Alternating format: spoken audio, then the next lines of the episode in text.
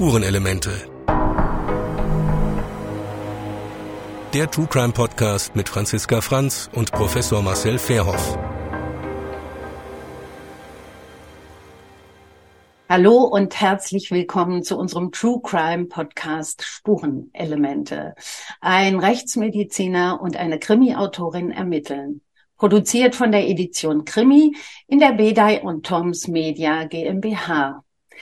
Mein Name ist Franziska Franz. Ich bin Krimi-Autorin. Mein Podcast-Partner ist der Direktor der Frankfurter Rechtsmedizin, Professor Marcel A. Verhoff. Hallo Marcel. Ja, hallo Franziska. Hallo liebe Zuhörerinnen und Zuhörer. Schön, dass ihr wieder dabei seid zu unserem dritten Fall ne, kann man sagen. Ja, zu unserem dritten Fall. Ja, ähm, das ist auch ein ganz besonderer Fall, weil das wohl in Frankfurt die brutalste Mordserie, kann man ja nicht sagen, es war ja ein Massenmord war. Ja, also Massenmord ist es vielleicht übertrieben, aber zumindest Sechs Tote waren das, ne? Ja, ja, ja, aber das habe ich gelesen, ja? gilt als Masse. Also ich Okay, mein, das ist schon Masse. das gilt als Masse. Der, der Täter ist nämlich später als Massenmörder verurteilt okay. worden. Also daher. Ja, Komisch, das, ne, weil die, weil eigentlich die, bei der Massenkatastrophe spricht man erst von äh, ab 100. Ja, ja das also ist, Massdesaster. Ja. Aber okay. Ja, das weiß ich nicht genau. Also ich habe es nur so recherchiert. Mhm. Also das äh, kann ich dir so genau dann auch nicht sagen. Jedenfalls betrifft das ähm, die, den Kettenhofweg 124. Das ist äh, eine Villa, in der damals ein ähm, diskretes Bordell untergebracht war. Und zwar sehr diskret. Also man konnte darüber weder was im Telefonbuch finden, noch in irgendwelchen Anzeigen. Dieses Bordell gab es nicht wirklich. Ähm, da Wie konnten, sind die denn dann dahin gekommen? ja, nur, nur über ähm, Empfehlung durften die Kunden da rein.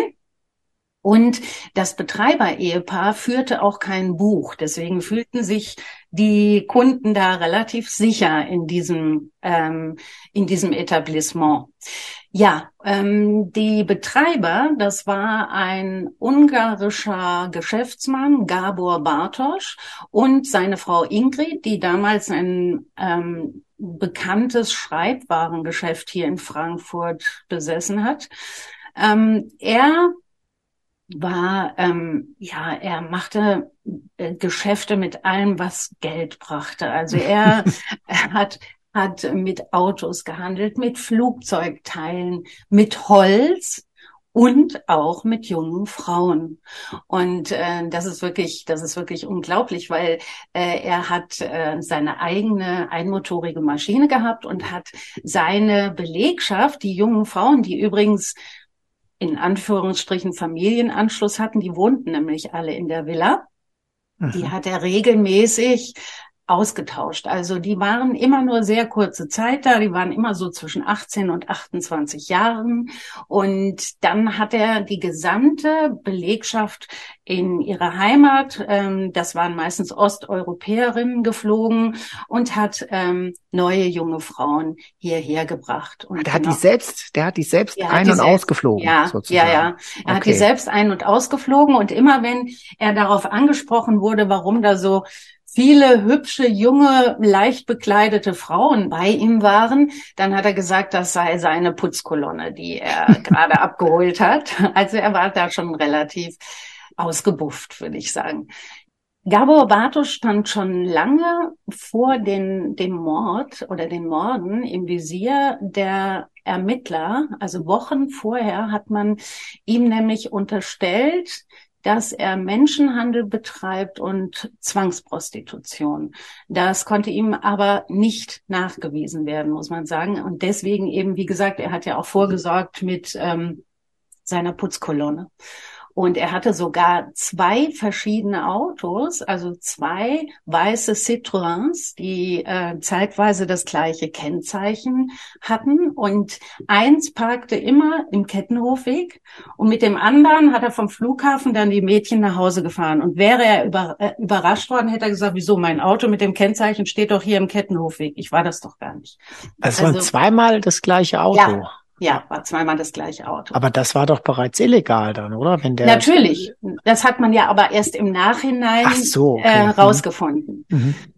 Ja, und dann am 14. August ähm, war äh, äh, in der Villa fand eine Geburtstagsparty statt.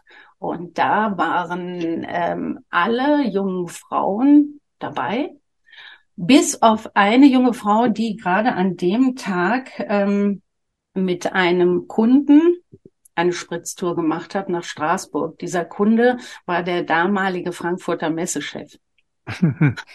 und ähm, ja, und am nächsten Morgen kam also diese junge Frau nun zurück von dieser Spritztour. Der Messechef hat sie noch nach Hause gebracht. Und es war Montagmorgen ähm, und die Rollläden waren noch unten. Auf ihr Klingeln wurde ihr die Tür nicht geöffnet.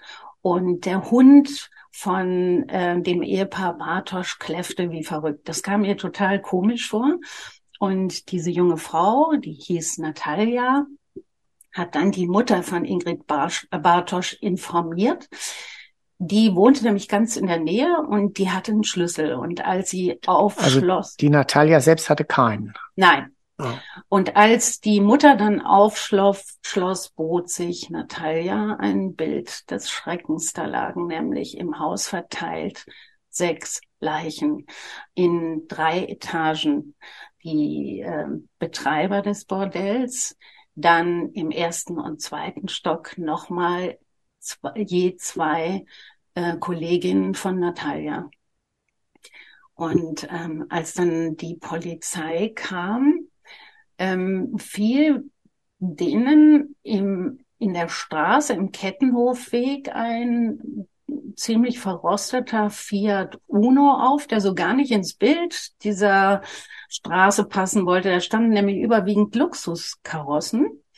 Und man hat diesen Fiat geöffnet und fand im Kofferraum Stromkabel abgeschnittene, was schon sehr merkwürdig ist. Das Kennzeichen, das war ein Ostallgäuer Kennzeichen. Und wem gehörte es? Sophia Bärwald, die nämlich außer Natalia auch nicht unter den Toten war, die also fehlte. Sophia Beerwald war verheiratet mit einem 25-jährigen Moldawier, der aufgrund der Hochzeit die deutsche Staatsangehörigkeit angenommen hat. Und ja, sie und er waren, also er schon gar nicht, aber sie war eben nicht da. Und dann hat man relativ schnell die Adresse ermittelt im Ostallgäu. Die wohnten da in einem Aussiedlerwohnheim und dort hat man sie aufgesucht und Herr Berwald trug die Rolex von Gabor Bartosch am Arm und hatte ein funkelnagelneues Auto, was, wie sich herausstellte, einen Tag nach der Tat gekauft worden war für 22.500 Mark. Und genau dieses Geld fehlte auch in der Kasse des Bordells. Außerdem fand man im Besitz der Bärwalds ein Müllsack mit ähm, Luxusgegenständen, Schmuck, Luxushandtaschen, ähm, einiges andere noch, was alles aus dieser Villa kam und ähm, Ausweise, die Ausweise der jungen Frauen. Daraufhin mhm. hat man die beiden erstmal festgenommen. Und ähm, ja, das war dann so, dass sich herausstellte, dass ähm, Bärwald tatsächlich vorhatte, einfach die Villa auszurauben. Und ähm, die Sophia, die hat ihm dabei geholfen. Sie hat wohl eine Skizze gemacht von den Räumlichkeiten und hat an dem Abend dieser Party den Eugen Bärwald in ins Haus gelassen, der hat sich dort verschanzt und sie hat ihm gesagt, morgen früh am Sonntag geht der Chef immer eine ganz große Runde mit dem Hund spazieren. Und genau darauf hat er gewartet. Und als dann Bartosch aus dem Haus gegangen war, hat Bärwald nacheinander alle Frauen überwältigt, gefesselt und geknebelt. Auch Ingrid Bartosch, die Ehefrau von äh, Gabor Bartosch. Und das hat er hinterher dann gesagt oder? Das kam dann hinterher raus, ja, und äh, da kam ja noch viel mehr raus. Also es war dann so, dass ähm, entgegen seinen sonstigen Gewohnheiten ist der Bartosch viel zu früh nach Hause gekommen und hat Bärwald, der da wohl mit seiner Frau alles an sich gerissen hat, was nicht nied- und nagelfest war, erwischt. Und da musste natürlich Bärwald handeln. Und ähm, in meiner Recherche, da stand dann, also er hat ihn von hinten ähm, überwältigt mit einem Spezialwürgegriff erwürgt. Mhm. Was immer Spezialwürgegriff ist, das erfahren wir aber mit Sicherheit natürlich auch im nächsten Podcast, wenn du äh, dazu eine Menge zu sagen hast, hoffe ich. Ich hoffe, dass ich den Spezialwürgegriff finde, aber. ja, jedenfalls ist es so, dass man sich gefragt hat, wie konnte das sein? Der Gabor Bartosch war ein stabiler, kräftiger, großer Mann. Wie konnte der Bärwald der hm, zwar Soldat war eine ganze Weile und wahrscheinlich sehr stark war. Wie konnte der den einfach so erwürgen? Aber ähm, Bartosch hatte eine Unterschenkelprothese und war somit wesentlich schwächer als äh, Bärwald. Und das war wohl der Grund. Ja, und da, vor allen Dingen weniger stabil dann auf den Füßen. ja, ganz genau. Ganz deswegen genau. leichter zu überwinden wahrscheinlich. Mhm. Okay. Hm. Naja, und da hat er aber dann wohl gesagt, okay, jetzt muss ich handeln, jetzt habe ich Zeugen, die kann ich nicht gebrauchen. Dann hat er mit Stromkabeln von, von Föhnen alle Frauen, auch die Ehefrau von Bartosch, erdrosselt. Und ähm, ja, und er hat dann später erzählt, nee, das wäre anders gewesen, er wäre das nicht gewesen. Er hätte Bekannte, die wären von der Russenmafia, die hätte er ins Haus gelassen, die wollten die jungen Frauen kidnappen und verkaufen. Das hat sich aber als unwahr herausgestellt und zwar deswegen auch wurde dann geklärt, das war der Bärwald. Da wurde eine Gymnastikhose gefunden. In diese Gymnastikhose waren zwei Schlitze geschnitten worden. und da kam dann heraus, da nämlich in der Gymnastikhose Speichelspuren von Bärwald gefunden wurden, dass er während dieser Überfälle und während des Raubes ähm, die Gymnastikhose über sein Gesicht gezogen hat. Ach so, als Maske verwendet. Als Maske okay. Mhm. verwendet hat. Und an allen Mordopfern wurden nachweislich äh, Fasern von dieser Hose gefunden. Damit wurde Bärwald als alleiniger Mörder überführt. Man weiß allerdings bis heute tatsächlich nicht, inwieweit Sophia da mit drin gesteckt hat, außer dass sie gestohlen hat.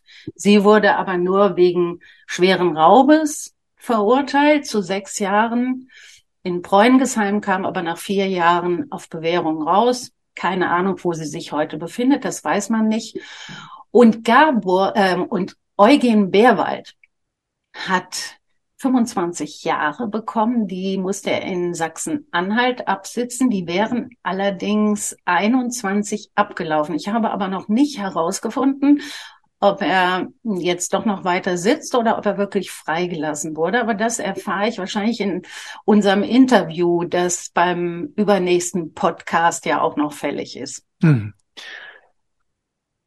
Ja, das wäre soweit dieser äh, der der Fall, so wie er sich abgespielt hat so wie es zumindest bisher recherchierbar war. Ja. Ich meine, das ist schon sechs Tote auf einmal. Ja, ja. das ist schon ungewöhnlich, ne? ob man das ja. jetzt Massenmord nennt oder nicht. Aber ja. das ist schon etwas, das hat man zum Glück eben nicht aller Tage.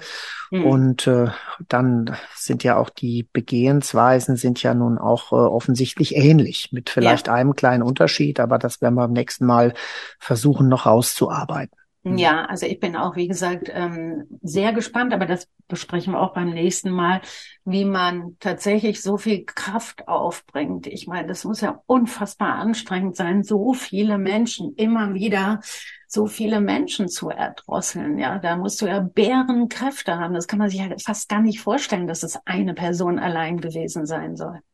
Ja, die Kraft und auch die Kraftausdauer. Ne? Das ja. ist ja schon bei einem Menschen heftig und die anderen müssen ja irgendwas in der Zwischenzeit gemacht haben. Ja. Haben die das dann nicht mitgekriegt? oder? Naja, die waren ja alle, die waren alle gefesselt und geknebelt. Ja, okay. die, die, konnten ja gar nichts machen.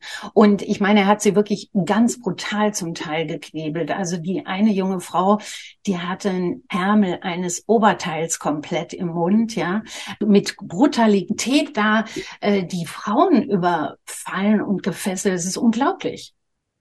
Aber der muss das ja irgendwie nacheinander gemacht haben. Ja. Das heißt, sie müssen sich ja in irgendeiner Weise haben fesseln lassen. Mhm. Und es wären ja, ja immerhin äh, fünf Menschen auf einmal zumindest da gewesen. Ja, und es war wohl so, dass er oben begonnen hat im, im ersten Stock.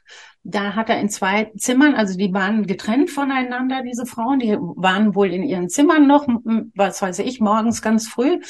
Da hat er sie über einzeln überfallen und mhm. ausgeschaltet, keine Ahnung, das hat keiner irgendwie mitgekriegt und hat sich nach unten durchgearbeitet. Im Souterrain hat er dann die ähm, Ingrid Bartosch gefunden, die hat er dann auch noch gefesselt. Und das ähm, ganz fiese ist auch, als er sie dann alle äh, umgebracht hatte, hat er sie richtig zur Schau gestellt. Also Ingrid Bartosch war komplett nackt, andere waren mit äh, halbnackt, nur mit Tüchern bedeckt. Äh, er hat sie regelrecht wirklich hergezeigt. Das finde ich auch so furchtbar.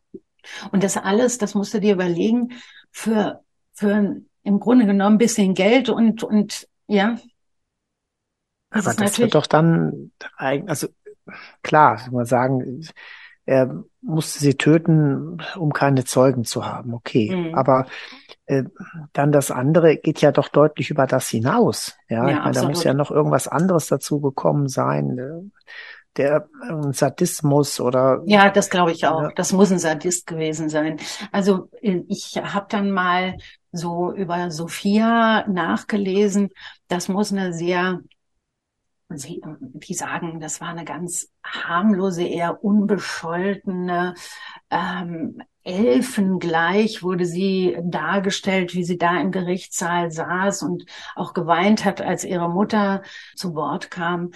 Sie hat dann nur behauptet, ähm, an Eugen hat sie gereizt, dass er sauber war. Sie mochte saubere Männer. Und das war der Grund, weshalb er, weshalb sie ihn geheiratet hat. Ich meine, sie war 24, er 25. Das ist auch verdammt jung, ähm, sich da, ja, zu binden, ja. Gut, weiß nicht, zur damaligen, ja doch, ja. schon 90ern, ja, okay, ja, stimmt, gut, stimmt schon, gut, stimmt schon. Mhm. Aber er hat ja offensichtlich auch das Interesse, dass er eben so hier eine, eine Aufenthaltsgenehmigung hatte, ne, durch ja. die Hochzeit. Allerdings hat sich Sophia noch im Gefängnis von ihm scheiden lassen und somit hat er die deutsche Staatsangehörigkeit auch wieder verloren. Also ich weiß auch nicht, was das dann bedeutet wie für die Haft, ob sich das da irgendwie dann noch ähm, erschwerend auswirkt oder wie das ist. Das werde ich aber, glaube ich, auch noch erfahren über mein Interview, könnte ich mir vorstellen. Mhm. Ich kann mir nicht vorstellen, dass jemand sowas dann auch wirklich so durchziehen kann und vor allem, man muss da auch ganz ehrlich sagen, die Sophia steckte da auch mit drin. Selbst wenn, ähm, wenn der Bartosch die zwei nicht überrascht hätte, äh, da wäre doch klar gewesen, dass Sophia wäre nicht mehr aufgetaucht, dass sie dann irgendwann dran gewesen wäre, oder? Es ist immer schwer, sich in so einen äh, Kopf dann rein zu versetzen. Das ist ja etwas, was ich bei meiner Arbeit zum Glück eigentlich nicht machen muss, sondern es geht ja eher darum, was kann man wirklich anhand der Spuren der Verstorbenen sagen? Gibt mhm. es Möglichkeiten, über den Ablauf äh, Rückschlüsse zu ziehen, über das Blutspurenmuster oder über die Todeszeit oder dergleichen. Ja, aber das wird wahrscheinlich hier alles äh, kaum möglich gewesen sein, weil doch die Todeszeitpunkte recht eng zusammenlagen. Hm. Aber, aber könnte man trotzdem diese Situation, dass der alle erst gefesselt hat und dann getötet, klar, es ist insofern natürlich schlau, weil sich dann keiner mehr wehren kann, aber schon ein äh, eigenartiges Vorgehen. Ja, aber kann man da nicht ähm, vielleicht fast von so einem, von so einer Art Blutrausch sprechen? Also ich meine, dass er dann wirklich den Kopf ausschaltet und sagt, nee, die müssen jetzt einfach nur alle weg und dass er dann so in, in diesem, in diesem Modus ist, dass er einfach, äh, ja, gar, gar nichts mehr spürt, einfach nur noch tut. So muss es wohl sein. Ne? Ich meine, das ist ja auch bei den, bei den Psychopathen, bei den ja. sogenannten, dass da keine Empfindungen sind. Und ja, er muss ja irgendwie funktioniert haben. Und das, was mhm. du ja eben auch schon gesagt hast, diese Kraft aufbringen, diese Energie, die alle mhm. nacheinander dann zu mhm. erdrosseln, äh, das, ja, da, da muss schon im Kopf eine Menge passieren, um, um solche Kräfte aufwenden zu können, egal wie gut trainiert äh, jemand vorher ist. Mm. Ja, aber ich meine, du darfst ja auch nicht vergessen, erstens habe ich ja ganz viele Bilder auch aus dem äh, Gerichtssaal gesehen, da sitzt er da eigentlich äußerst entspannt äh, ja. und lächelnd, ja. Also ich meine, das nach so, so einer Geschichte. Ähm, also das finde ich auch, das darf man ja nicht vergessen. Er hat ja offensichtlich da überhaupt keine Gefühle dafür gehabt, dass er auch noch, als er eigentlich schon überführt war, gelogen hat und das anderen Leuten in die Schuhe schieben wollte, ja.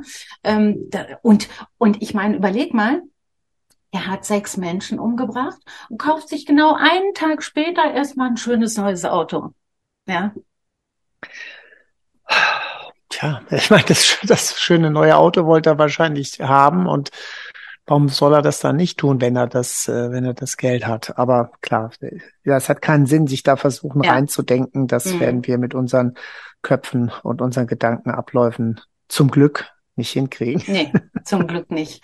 Ja, ich bin sehr gespannt auf heute in 14 Tagen. Dann hören wir von dir, glaube ich, eine ganze Menge Spannendes zu diesen Abläufen und zu den einzelnen Morden, glaube ich. Ja, ich, mir ist es gelungen, die Originalsektionsprotokolle sozusagen auszugraben und äh, habe da dann ein bisschen drin herum gelesen und da wird es dann das nächste Mal darum gehen. Sehr, sehr gut, sehr spannend. Ich freue mich drauf und ähm, unsere Zuhörer mit Sicherheit auch, denke ich mal. Ja, also dann würde ich sagen, in 14 Tagen den nächsten Podcast von uns. Bis dahin. Tschüss. Tschüss.